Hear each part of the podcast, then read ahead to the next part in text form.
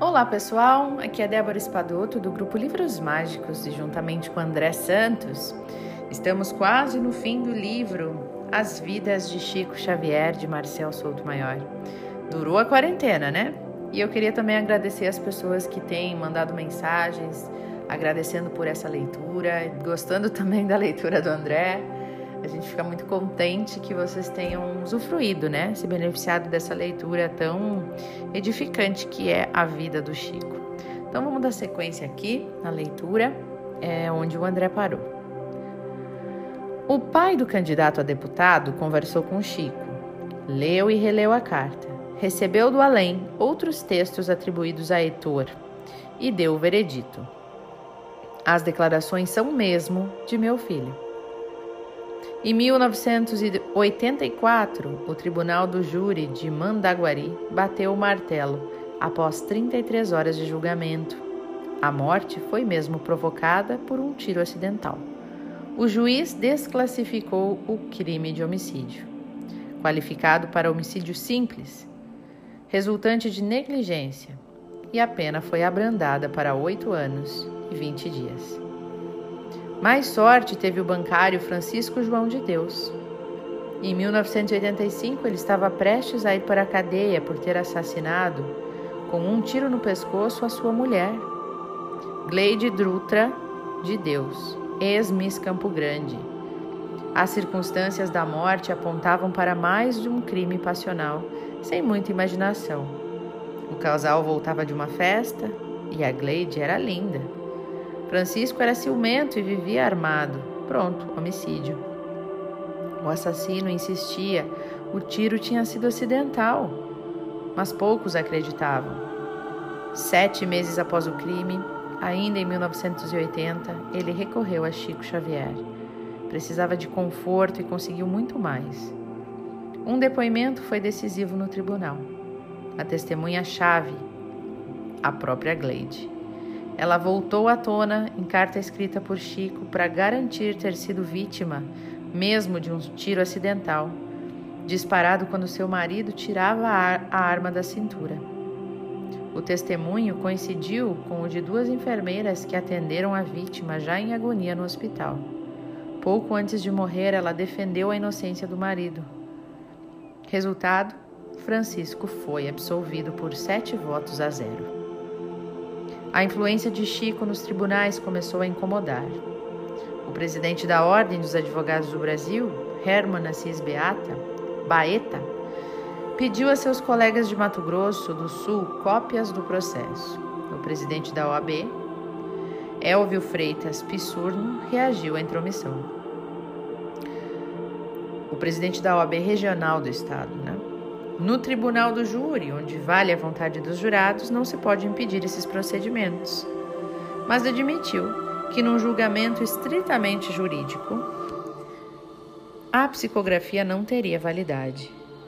O criminalista Evaristo de Moraes Filho também protestou. Enquanto não provarem cientificamente que a alma existe, esse tipo de prova não deveria ser aceito pelos juízes. Casos como esse causavam polêmica e levavam multidões ao grupo espírita da prece. Os vivos precisavam de notícias de seus mortos e Chico Xavier ainda era o médium mais confiável do país. Mas havia um problema. Ele estava cada vez mais inalcançável. Vivia enfurnado no seu quarto para escrever os livros Faltava as sessões de desobsessão privativas realizadas nas segundas-feiras. Viajava a São Paulo de 15 em 15 dias para tratar dos problemas circulatórios com a acupuntura. Ele se cuidava. Nas sessões públicas, usava dois artifícios para combater o sono provocado pelo coquetel de vasodilatadores e analgésicos. Bebericava xícaras de chá e reforçava a trilha sonora durante a psicografia com músicas mais modernas, The Feelings, The Morris, uh, Morris Albert e até sinfonias de Bach e Beethoven e companhia. Mesmo assim, de vez em quando, sonolento, ele se distraía e errava. Numa noite, ele colocou o papel Mais uma carta de um filho morto para uma mãe. Era uma mãe inconsolável. A mulher acreditou em cada palavra, mas com delicadeza corrigiu três nomes. Chico nem piscou. Apagou o errado, substituiu pelo correto e se limitou a dizer: A borracha é como a reencarnação. Apaga o que está errado para escrever o certo. Sua voz estava cada vez mais distante e só era ouvida por todos no salão, graças a um microfone e aos alto-falantes. Quando seu estado de saúde melhorava, ele prolongava a noitada. Numa delas, escreveu quatro cartas. Ficou exausto e, após pingar o ponto final na quadragésima página, desabafou: Estou no fim. Os auxiliares cercavam o espírita e mantinham o desespero alheio à distância. O número de pessoas frustradas crescia. Muitos voltavam para casa a centenas ou até milhares de quilômetros, decepcionados com Chico Xavier. Um dos desesperados decidiu insistir. Em julho de 1983, um senhor de meia idade, bem vestido, saltou sobre o muro da casa de Chico e começou a gritar como um louco. Os PMs não estavam a postos como de costume Eurípides e Gino dos Reis também estavam fora. E o inconformado berrava. Vizinhos tentavam convencê-lo de desistir do encontro naquela tarde. Chico estava doente e precisava descansar. Nenhum argumento funcionou. O homem não podia esperar pela sessão no grupo espírita. Não podia correr o risco de ficar fora do grupo selecionado para uma conversa com o médium. Estava apoplético e gritava. Uma hora se passou, duas horas, três horas. Não saio daqui enquanto não falar com você. Os berros atingiam Chico no quarto dos fundos. Encolhido sob o cobertor, no escuro, ele rezava. O coração era sacudido pelos gritos do intruso. O peito doía. Chico se antecipou ao infarto e tomou uma decisão também desesperada. Se arrastou até a beira do mundo e aos pés do homem, de joelhos sobre o cimento. Implorou com o resto de voz: Por favor, eu lhe rogo, me deixe. Preciso mais agora do seu silêncio que o Senhor do meu auxílio. Volte na semana que vem que o atenderei. O homem foi embora, penalizado. Nem todos sentiam pena do médium, muitos começavam até a ter raiva. Os rumores ganhavam força. Chico recebia ricos, famosos e poderosos selecionados por seu filho adotivo, Eurípides. E a sua casa estava sempre aberta para cantores, deputados, senadores. E os outros? Eram esquecidos em favor de visitantes como a Vanderleia? A cantora, sim, foi recebida no mesmo dia no grupo espírita da prece. Estava arrasada. Seu filho Leonardo, de dois anos, tinha morrido afogado na piscina da sua casa. Chico apertou sua mão e deu a notícia. O menino voltaria em outra gravidez. Ela respirou fundo e acreditou. No ano seguinte, nasceu uma menina. Em 1985, Dona Risoleta, viúva de Tancredo Neves, também bateu à porta do espírita e foi recebida de braços abertos quatro meses após a morte do quase presidente da República. Ela pediu uma mensagem do marido. Saiu, de mãos abanando. Ainda não era hora de ele entrar em contato.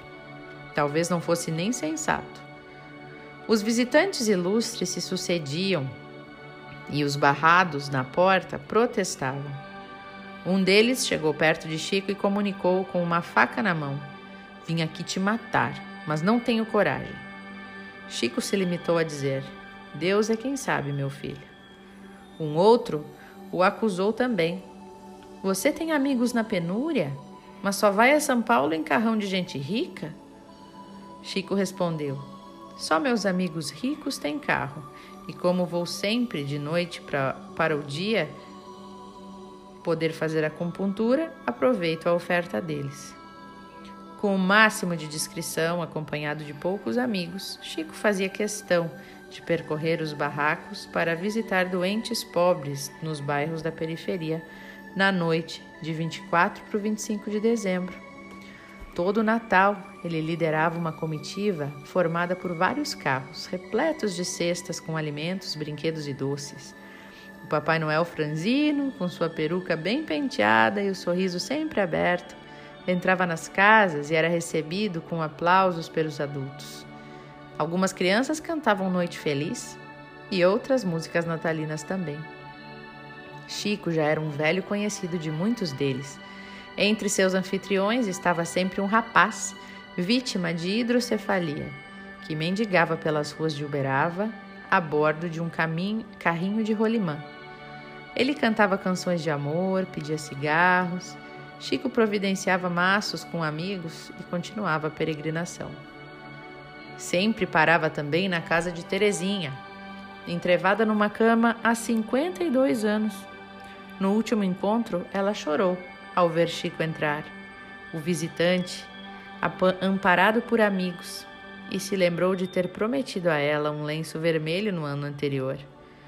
Não tinha nenhum na sua mão, mas logo os auxiliares providenciaram um. Terezinha, muda, sorriu como uma criança. É, você foi uma grande bailarina espanhola, não foi mesmo? E a caminhada, marcada por distribuição de presentes para até mil pessoas, costumava começar às 8 horas da noite e se arrastar até às quatro da manhã.